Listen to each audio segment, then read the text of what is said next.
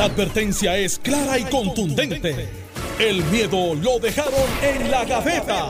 Le, le- le- le estás dando play al podcast de Sin, miedo, de Noti1630. Buenos días, Puerto Rico. Esto es Sin Miedo, Noticiero 630. Soy Alex Delgado y ya está con nosotros el senador Carmelo Ríos, a quien le damos los buenos días, senador. Buenos días a ti, Alex. Buenos días, Alejandro. Quiero que sepan que llegué hace 25 minutos, así que eso cuenta por crédito. Llegó Por tarde. todas las veces que llego. No en llegó tarde porque, eh, el- Está certificado por Elvira, por Mente Maestra, Es por que, todo el es mundo. que la tardanza constituye cuando se sienta ahí. No, no, no, no, no, no, está equivocado. Así que tengo Sí, 25 porque, porque minutos si de crédito. llega al parking a las ocho y media y entra al estudio a las 9 y 59, Llegó tarde. no, no puede decir que llegó y- temprano. y, ¿Y dónde queda ese adagio de que lo que cuenta es la intención? Entonces lo que cuenta. Alejandro García Padilla. Buenos días, Alex, a ti, al país que nos escucha, a Carmelo, a, a nada, a todo el, el equipo aquí en Notino que está listo para meterle sin miedo a los Eso es problemas. Mira, así. pero la pregunta es por qué llegué temprano. ¿Qué pasó? Pues el muchacho que iba a hacer ejercicio se cansó de verme hacer ejercicio y dijo, hoy cógelo libre. Y yo dije, gracias señor. Ah, Hoy cumpleaños también Tomás Rivera Chat, así que le enviamos un saludo de parte de Normando Valentín y todos los que trabajamos aquí en Noti1. Un abrazo eh, eh, a, a Tomás Rivera Chat que cumple años hoy, así que... Carmen No, Jovet, Carmen- ayer, en el día de ayer. Felicidades Así que le enviamos a Carmen nuestro abrazo, eh, feliz cumpleaños y ya la veré en la tarde. Y, Y, Feliz hay otra más, otra más, ¿Quién más? el mismo día que cumple Carmen. Una de nuestras periodistas aquí, el Mari. Ah, Gelmari, Gelmari, sí, Sí, nos sí, fuimos dos por uno. Rivera, le enviamos un abrazo también. Sí, ya que cogiste los, las, bo- las bombas de ella que estaba en su oficina y las moviste para acá y le pusiste la foto de Carmen. y De Carmen. wow. Sí, sí. Qué tipo, Cuando mano. Germari salió de trabajar, Alex cogió la, la- los arreglos de feliz cumpleaños que le pusieron a Germari en la oficina y se los puso a Carmen Joveda acá para que ella creyera que Y era tenemos las fotos para Eh, probarlo. Eso, eso sería capaz Carmelo de No, hacerlo. tenemos las fotos para probarlo. Están ahí. No, pero está bien Eso reciclado. quien sería capaz de Nos hacer digo, algo lo así es reciclamos. Carmelo. eso, eso solo feo para radio. vamos para adelante, vamos. Bueno, eh, ayer el gobernador firmó la ley de retiro digno, una ley aprobada en la, en la legislatura, pero que parece ser, ah, eh, ¿verdad? Por, por lo que trasciende, pues algo pues para las gradas, pues para que los pensionados estén tranquilos, pero que realmente, eh, o, o sea, tranquilo no, no sé en qué sentido, porque la verdad del caso es que esto tiene que, se supone que sea, eh, ¿verdad? Este, avalado por la Junta de Supervisión Fiscal y en última instancia por el tribunal. Eh, el- la sala de la Si hubiera controversia. si hubiera controversia, que va a haber controversia. ¿Por qué? Por los ya, ya los tiros que están eh, surgiendo de la Junta de Supervisión Fiscal es que esto no, no va acorde con el plan fiscal que se había establecido.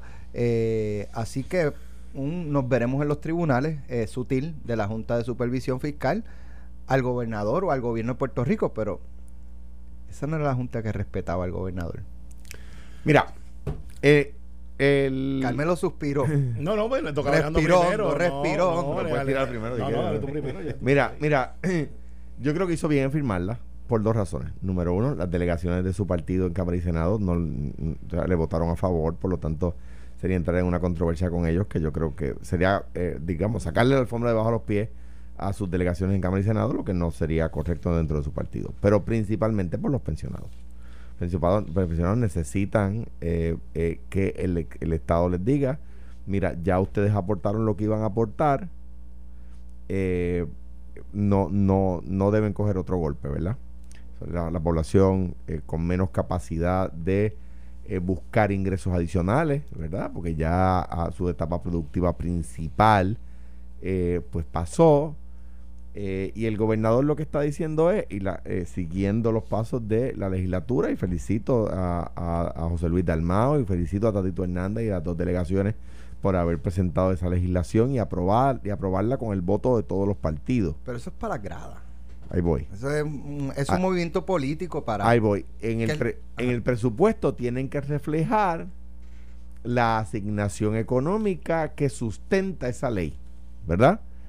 Que el, el- el hueco, si yo mal no recuerdo, estoy tocando de oído, eh, así de, de memoria, debo decir, eh, el hueco de retiros es de más de mil millones, heredado por mí, eh, viene de, se arrastró por muchos años, yo fui el que simplemente, simplemente lo develé, ¿verdad? Le dije al país cuál era el, el- el tamaño del, del déficit de retiro. O sea que el presupuesto tiene que eh, ir de la mano con la ley, ¿verdad? Entonces, aquí para para el gobernador lo que está diciendo es, mira, yo sé que no están los chavos, pero pues, pues como dice Alex, vamos a eh, trabajar para tratar de hacer eso válido. Donde yo creo que hay una contradicción, es decir, voy a, voy a firmar esta ley aunque no tengo los chavos y voy a vetar la otra porque creo que es inconstitucional. Porque si fuera a ser consistente, o firmaba las dos o vetaba las dos. Ah, eh, eh, si, si, si firmas esta, aún sabiendo que no tienes los chavos para sustentarla, como dice Alex, para la grada, si firmas esta para la grada, no puedes ponerte puritano en la otra y decir, no, es que yo soy una persona muy seria, entonces no voy a firmar una ley que a mí me parece que es inconstitucional. Pues si acabas de, dos minutos antes o dos minutos después, firmaste otra ley para la cual tú sabes que no tienes los chavos. Ah, ¿por qué? ¿Por qué hizo bien en firmar la primera? Porque ahora se pone presión el gobierno para buscar el dinero, ¿verdad? ¿Por qué debió firmar la otra? Porque el gobernador no es el que decide qué ley es inconstitucional o qué no. Pero, si él sabe que lo van a retar en la corte con la primera y va a dar la pelea por los pensionados, podía firmar la otra e ir a la corte y dar la pelea por los celadores. ¿Ves? Sabe que eh, va a terminar, las dos leyes van a, eh, a terminar en el mismo sitio, en el escritorio de un juez. Y en una decidió dar la pelea y la otra no. Bueno, yo, yo creo que el gobernador eh, ha sido consistente en sus expresiones sobre que los pensionados ya aportaron suficiente, porque aquí estamos bajo la premisa de que este recorte es el único recorte a pensiones que, estaban intactas. Pero hay gente que lo piensa así. Claro, eh, eh, y, y, hay gente que va a jugar la política y va a decir, pero los cortó fulano, los cortó mengano, eh, y, eso es parte de la historia y, cada cual tendrá que juzgar por qué fue que se hicieron recortes en ese momento. Así que sin entrar en eso y mirando hacia el frente, eh, ¿qué es lo que tenemos que ver? Que la política pública del gobernador es ni un chavo más porque ya ellos aportaron. Busque ese dinero, si es que hace falta ese dinero, como alega la Junta, para poder empezar a pagar deuda, porque aquí lo que estamos hablando es, este sistema colapsó, no podemos seguir invirtiendo ahí, porque como tú arreglas los sistemas de retiro es metiéndole chavo. Y son inyecciones que no son recurrentes en muchas de las ocasiones. Es una asignación que tú dices que hay un chunk por decir un número, creo que el número es mucho mayor si fuéramos a, a trabajar las pensiones y ponerlas a, capitalizarlas otra vez. Eh, vamos a poner, son 600 millones. Voy repito, creo que es mucho más. Son 600 millones que yo voy a sacar del fondo ordinario. No lo puedo sacar de fondos federales, como he escuchado dos o tres por ahí, que han dicho, pero ¿y los fondos federales? Usted puede quizás mitigar algo que haría con fondos ordinarios, con fondos federales, pero no es la solución. Y lo digo porque hay algunos legisladores que están pensando, bueno, ya que tenemos todos estos chavos federales para reconstrucción, pues vamos a sacar un billón de dólares que hubiésemos gastado de fondos estatales y vamos a sustituirlo con fondos federales y se lo metemos al sistema de retiro. Eh, no es tan fácil, no funciona así. Eh, es complejo. Y ojalá fuera así de fácil. Pero entonces tendríamos el mismo problema. ¿Cómo ponemos y capitalizamos un fondo que ya no existe? pues tenemos que dar la pelea como Y dar la pelea es, hay que identificar los chavos para que los que ya tenemos, porque no son tantos los que están pillados cuando vienes a ver, porque hay unos que están en Reforma 2000, y esos de Reforma 2000 para adelante, eh, pues ya tienen otra clase de retiro.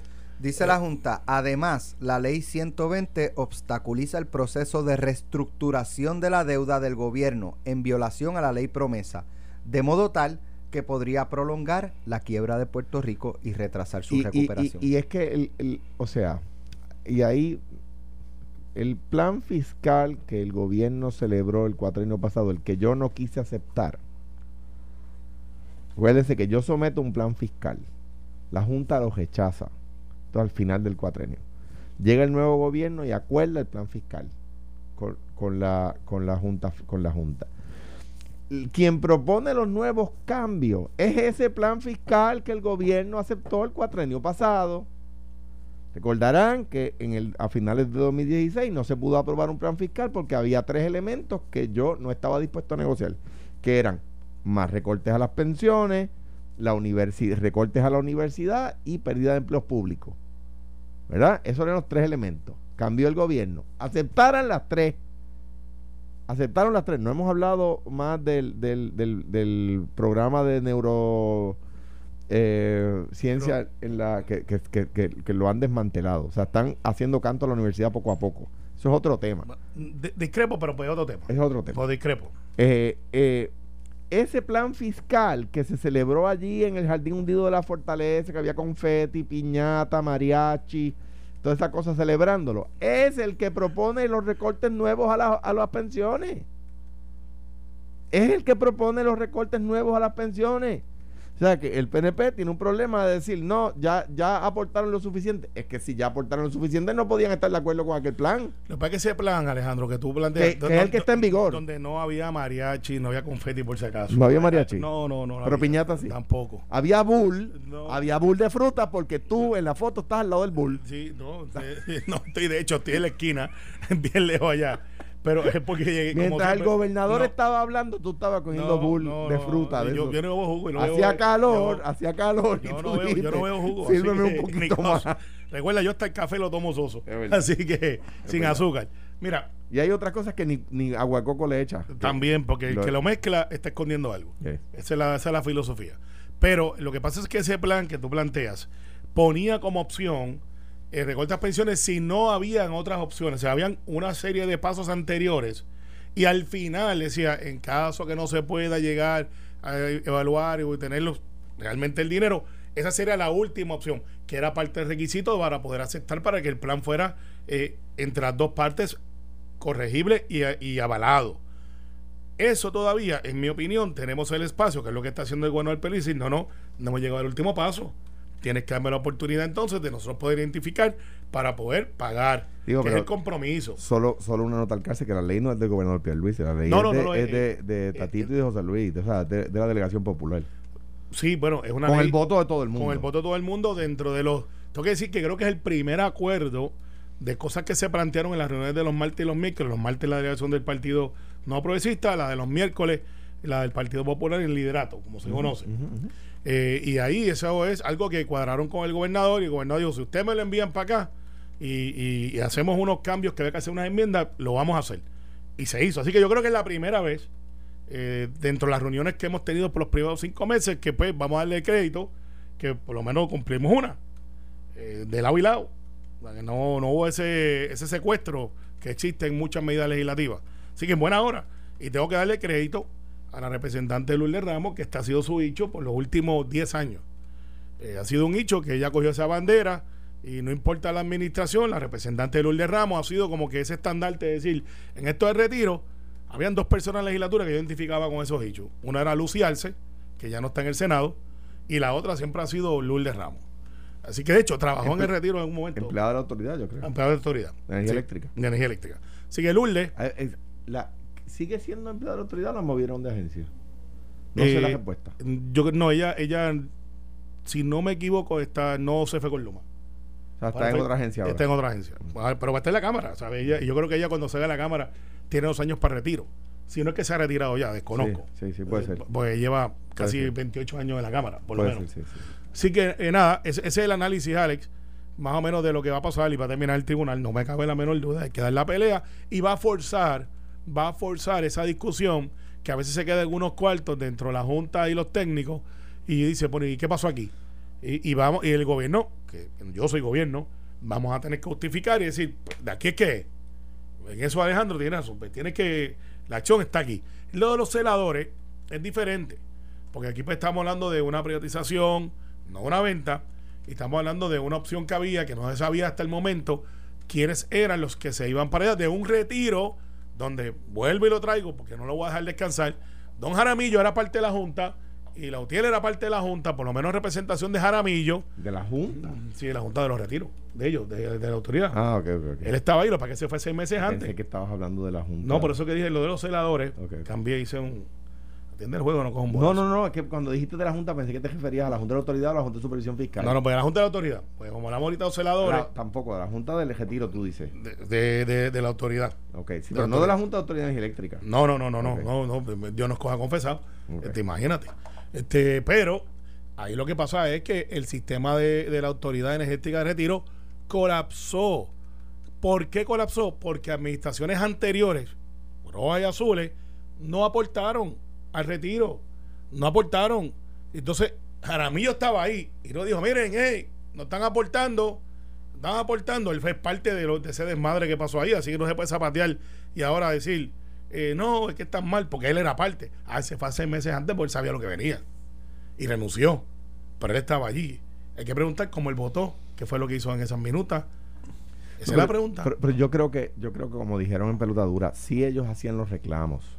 O sea, yo creo que no se le puede decir al movimiento obrero que no estuvieron de No, no, no, a, la- a la junta de, de- que estaba, y pues él estaba en los que Por podían eso, votar, que ¿no? se- Al que- movimiento obrero sí. Yo creo que, sí, que- y él también, yo creo que hacían los reclamos. Yo creo que, que sí en algún momento se le fueron las manos el, el, en los reclamos que se hacían para lograr convenios. Y a la autoridad Y a- otorgarlo. y, a la autoridad otorgarlo porque, ah, existía existía en la autoridad este vicio de que todo lo que lo que se le diera al unionado también lo recibía el gerencial Pues siempre ha sido así en las corporaciones. muy el fondo mal es igual. muy El mal fondo de seguro estado es igual. muy mal Eh, Pero eso, eso es lo que se ha hecho. Está bien, pero que la, para que la gente lo sepa, pues entonces la negociación no, no, no es, no, nunca es adversarial porque el- los, do- los dos lados de la mesa van a recibir todo lo que, lo, lo que uno de los lados reclame.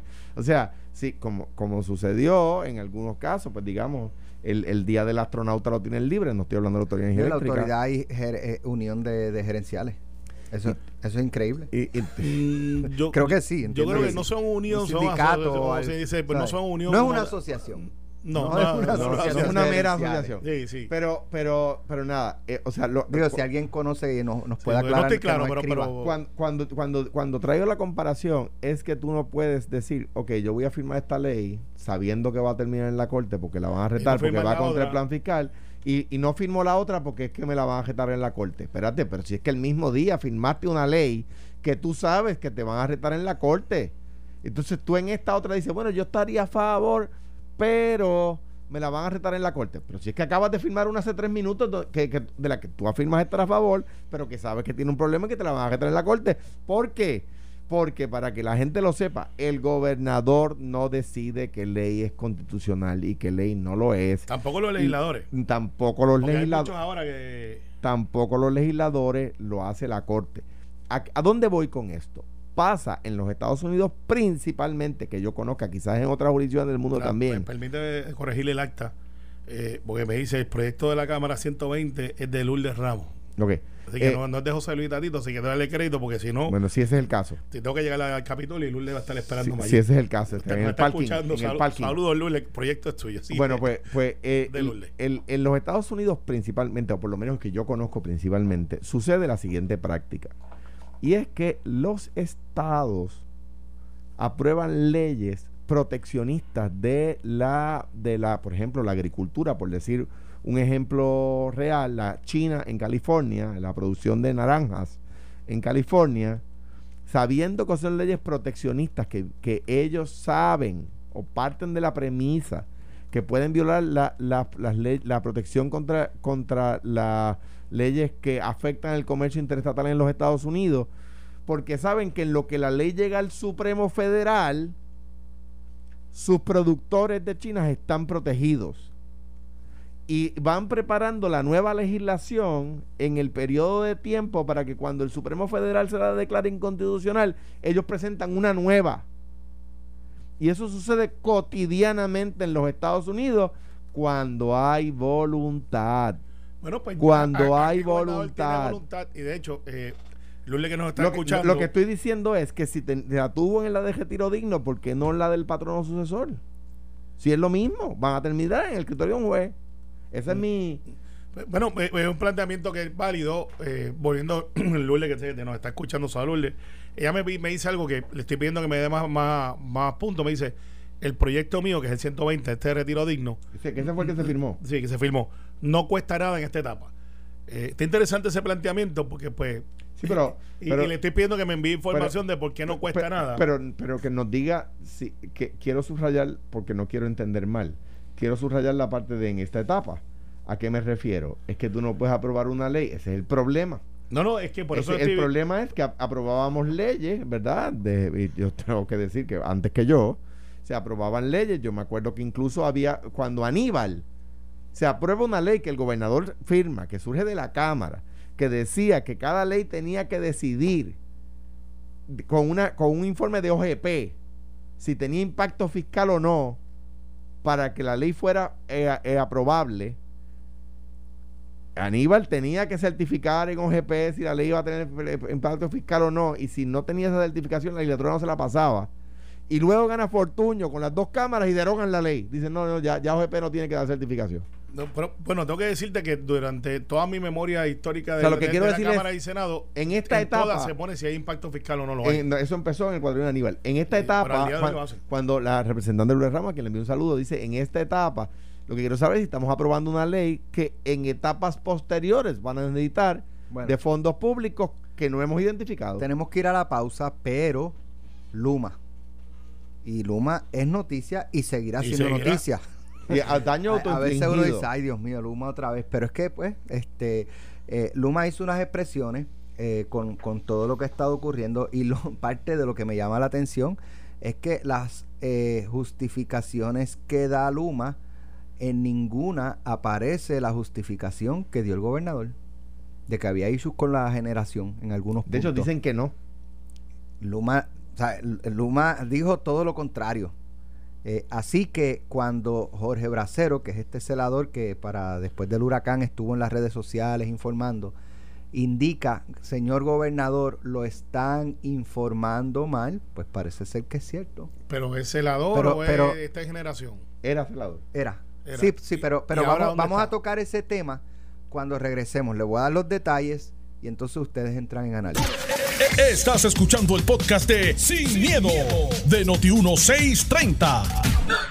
Yo, yo, estoy de acuerdo. Yo creo que o sea, las dos versiones. no, porque ya él no está.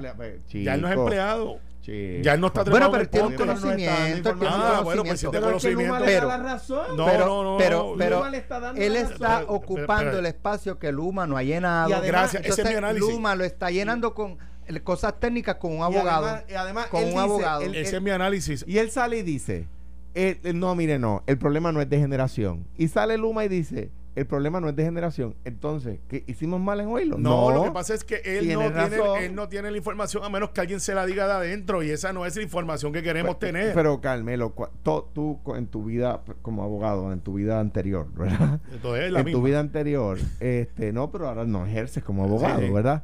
Eh, utilizaba en casos peritos. ¿Y qué es un perito? Una persona que tiene mucha experiencia en un tema. Pues esta, este, este señor tiene mucha experiencia en un tema y que el país lo escuche porque tiene mucha experiencia en un tema, pues trabajó muchos años allí, no está, a mi juicio no está para nada mal. Él puede opinar sobre el sistema cuando él estaba y la información que él quiere, pero la información que tú y yo queremos es el que está en generación pues, pues, que el que está allí prendiendo la máquina o apagándola, diciéndole, mire, lo que está pasando es. Pues te voy, a decir, te voy a decir lo que está pasando en la calle de verdad. Que los celadores que acaban de contratar, que no tienen experiencia y no conocen el sistema, están llamando. Escuche esto, porque esto está sucediendo mientras nosotros estamos hablando ahora mismo. Están llamando a los que se retiraron y a los que se movieron a otras agencias para preguntarle dónde, si se, si se va la luz en tal sector, ¿cuál tú crees que es el machete que se cayó? Si se va la luz en tal sector, ¿dónde está el punto caliente de los cables? Porque los que ya no están, muchos de ellos, son los que tenían la experiencia. Por eso yo decía aquí que si iban a continuar, tenían que hacer un esfuerzo por llevarse los celadores, por convencerlos. Pero ¿cómo tú convences a una persona que tiene 28 años de servicio que cómo tú le explicas que honrándole sus derechos. que su retiro no es que están están cobijados. No. el problema es el asunto del retiro. Volvemos al retiro. eso cuesta. Claro pero entonces decirle miren lo que que usted tiene un asunto de que y los comprendo porque los comprendo. si yo tengo 28 años y de momento me dices tienes que renunciar para entonces empezar otra vez y yo o te puedes traer el dinero el 401k que explicar eso de por sí es difícil y ellos te van a dar una aportación, pero donde, donde cuando te donde cuando te retires vas a estar equiparado. O sea, eso, o sea, estamos hablando de, de, de, 300 empleados, no estamos hablando del universo de empleados de la, de la, de la autoridad. Estamos por, lo menos los celadores. particularmente los celadores y los relacionados, porque claro, no son claro, claro. Y los relacionados. Ya, ibas por 600. Y los relacionados. Pues, pues, pero espérate, eso incluye, eh, por ejemplo... Sí, sí, sí. Esto de que la brigada, uno es para la escalera, uno es para guiar, uno es para cambiar la bombilla, uno es para dar, pasar el destornillador. Los que el sistema, y si no lo hacen, van a seguir teniendo los mismos problemas. Y la nueva escuela de celadores, que qué bueno que la traen, no saben dónde, no conocen el sistema, lo van conociendo de los viejos. Y eso, ese, ese, esa sucesión paulatina, no de cantazo, garantizaba que cuando un alcalde llamaba a las 9 de la noche para decir a la técnica de, su, que le tocaba atenderlo, mira, tal barrio se me quedó sin luz, los muchachos de la autoridad sabían a dónde tenían que ir. Hoy no los pueden llamar a las 9 de la noche por dos razones. Número uno, los que están no saben. Y número dos, el turno después de las 5 lo eliminaron. Y los fines de semana, ¿verdad? Y los domingos era. El, el, domingo pasado le dieron libre. ¿Sabes lo que pasa? Mano. Y, yo estoy escuchando todo eso y, las Y le dieron libre, ¿por qué? Porque tienen menos empleados y los que estaban estaban ya cansados, extenuados. pero, pero, ok, vamos, vamos a, tomar esto de un punto de vista un poco más analítico y, más criollo. Cuando, cuando Alejandro entró a la gobernación, obviamente tardó meses en poder y él venía del gobierno. Y cuando entró Fortuño, cuando entró Aníbal y todo el mundo, para Alejandro, que es el que está aquí, que puede reaccionar. Tú llegas allí y te dices, eh, gobernador, aquí tenemos, me acuerdo tu historia de que tú le dijiste al muchacho, cambio mi posición por una Coca-Cola. Ah, eh, eso fue el primer día. Primer día, cuando llegaste de, con un calor, sudado. Y el muchacho debió haberte aceptado la oferta y a lo mejor pues te hubiese sido otra cosa. Pero eh, Tú, no digas eso porque vas a recibir un trote de Coca-Cola. Del, distrito de Guaynabo te va a enviar un trote de Coca-Cola hoy. A ver si lo, si lo cambias por tu posición. Tienes un pedido de prueba. Yo no tomo refresco, pero es de mi distrito. Mira, eh, estoy seguro que te dijeron, gobernador, tenemos este issue. Y tú dices, pues vamos a resolverlo porque para eso estamos aquí. No lo pudiste hacer en una semana, en dos semanas. By the way, Braceros sigue en la Autoridad Eléctrica. Sí, pues por eso. Sí. Pues, sí, pues. Pues entendía que había pasado a. Pues, pues, ustedes me dieron información incorrecta. pero como quiera el análisis. Entiendo que uno de sus tweets termina diciendo un abrazo a todos. Y sí, este servidor aún sigue en la AEE e como generación. Ah, ya. Ah, pues está en generación, pues no es ese lado, él es generación. Pues ok. Pues entonces se sostiene de que sí, él está ahí dentro y puede hablar. Pero es la persona designada, no sabemos. Debe haber uno, no sabemos. Eh, sí que es parte de la, de la logística de, de, información. de la Constitución de los Estados Unidos que dice que libertad de expresión. Que hay libertad de expresión. Está bien, pero libertad de expresión no es lo mismo de tú hablar a nombre de. Porque para no, hablar a nombre de. No, pero el tipo sabe y está bien ser portavoz de la autoridad. Vuelvo pero, yo pero entiendo tu punto, entiendo tu punto. O, Luma ocupa tu espacio o te lo va a ocupar. Claro. O alguien lo va a ocupar. Entonces, volviendo al asunto del cambio. Y en el peor escenario, sin ánimo de interrumpirte, en el peor escenario, si está, si está la opinión de Bracero y la de Luma, pero en este caso lo que pasa, y lo, reafirmo, es que lo que dice el, el, señor Bracero y lo que dice Luma es lo mismo en términos de que no es el problema, el problema no es generación. Pues perfecto. Y la generación está a control de la autoridad de. Y alguien le dijo, mira, y, alguien le dijo al gobernador que diga la generación. Tengo un tema. Y, ese alguien comprar un, tema que me, me resultó sumamente, y no quiero terminar sin discutirlo. En el día de ayer eh, se celebró un, eh, el inicio de un proceso judicial en el caso de Sandra Torres la ex presidenta de la Junta Reglamentadora de Telecomunicaciones, que está acusada de, corrupción de eh, en sus horas laborables y ejerciendo, este, usando su posición para vender taquillas políticas para Ricardo Rosello. Una de las personas que iba a ser acusada era eh, Catherine Erazo, que es la suegra de Elías Sánchez. Eh, y, qué pasa? Que cuando se iba a acusar, pues de momento el, el el panel fiscal especial independiente decide eh, no acusarla porque ella va a colaborar en el proceso contra Sandra Torres. Eh, y entonces, ¿qué pasa? Pues eso se cuestionó. Pues, ¿qué, colaboración es la que va a dar? Entonces, cuando este, la licenciada Nidia Coto Vive eh, indica, no, es que ya van una información que sin esa información no hubiésemos podido radicar cargos adicionales y qué sé yo qué. ¿Recuerdan eso, verdad? Claro que sí. Bueno, pues ayer eh, le preguntan a Caterina Erazo, Caterina Erazo, y ella dice que ya no desconoce por, qué firmó ese acuerdo y que y, y, dentro de su testimonio nada involucra a Sandra Torres en una irregularidad. Entonces uno se pregunta, ¿y este papelón del FEI? De darle inmunidad a una persona que no sabe, según su testimonio ayer, porque firmó el acuerdo y, pues parece no tener ningún tipo de conocimiento de que Sandra Torres para qué le quita para qué el acuerdo de colaboración en qué colaboró si no puede decir nada de Sandra Torres y si ni siquiera sabe por qué firmó ese acuerdo de colaboración ¿Quién me explica? Eh, Debe ser Nidia Coto Vives que llame. Eh, bueno, pero yo tengo que decirte que hago un disclaimer, yo no soy. Pero, este pero como abogado, eso eso resulta, es raro. Lo es. Es raro. Eh, es raro. No es típico. O sea, tú firmas un acuerdo de colaboración y de momento la persona no tiene nada que decir. Aquí, aquí hubo un caso parecido, creo que era bajo Sila, de que se le dio la inmunidad a alguien para un asunto de unos estacionamientos y después la persona terminó diciendo nada. Eh, y tener la inmunidad y pues terminó ser acusaciones para todo el mundo. eh, el concepto de inmunidad, y, voy a decirlo vagamente porque después el programa de por la tarde los muchachos van a, ir a lo propio. Eh, eh, el, concepto de inmunidad es que tú, que estuviste parte del proceso, tienes una información cual vincula y a lo mejor te autoincrimina y tú cooperas para poder entonces cuadrar el caso. Lo estoy simplificando en arroyo bichuela sin términos legales. Y sin ese testimonio, posiblemente el caso se te cae. Y tú tienes que tomar entonces como, como sistema judicial o de justicia, en este caso, si, si te doy la inmunidad o no. ¿Qué tiene que pasar? Tienes que dar el testimonio porque el testimonio no es un elemento sorpresa. El testimonio es que tú te sientas allí. Yo digo, este, yo, Alex Delgado, sé que Alejandro García Padilla tiene una, una chaqueta azul y que pues él los martes viene aquí recogiendo plátano y todas esas cosas. Y esa información, si Alex no se siente y la dice, no van a poder probar el caso de que Alejandro García Padilla recoge plátano los martes y que hay una chaqueta azul.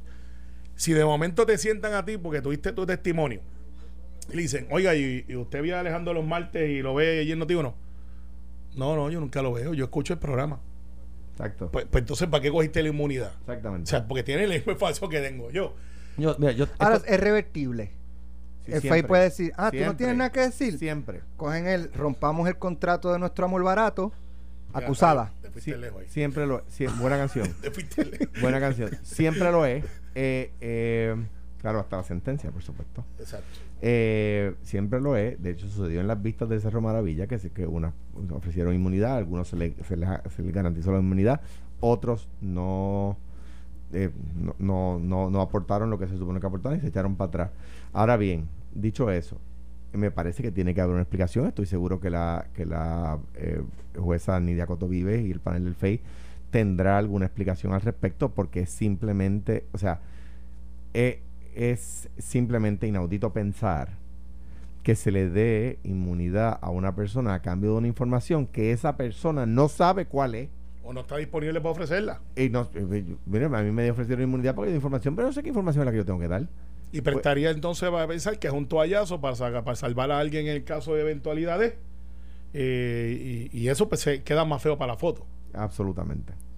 Gracias Carmelo, gracias Alejandro por estar con Mañana nosotros. Ya había Ferdinand, Ferdinand llegó, llegó y ese brazo, veo un bíceps más. No se pierdan el programa más grande que el otro. ese brazo viene hoy. Alex y Alejandro, no se pierdan este mañana este programa porque hoy el Senado está. A Alex y Alejandro no se pierdan mañana el programa. Caballo, tenemos que estar aquí. Eh, por eso. Los únicos que no nos podemos perder el programa somos nosotros tres. Nos vemos mañana. Esto fue, el podcast de Sin, miedo, de Noti1630. Dale play a tu podcast favorito a través de Apple Podcasts, Spotify, Google Podcasts, Stitcher y notiuno.com.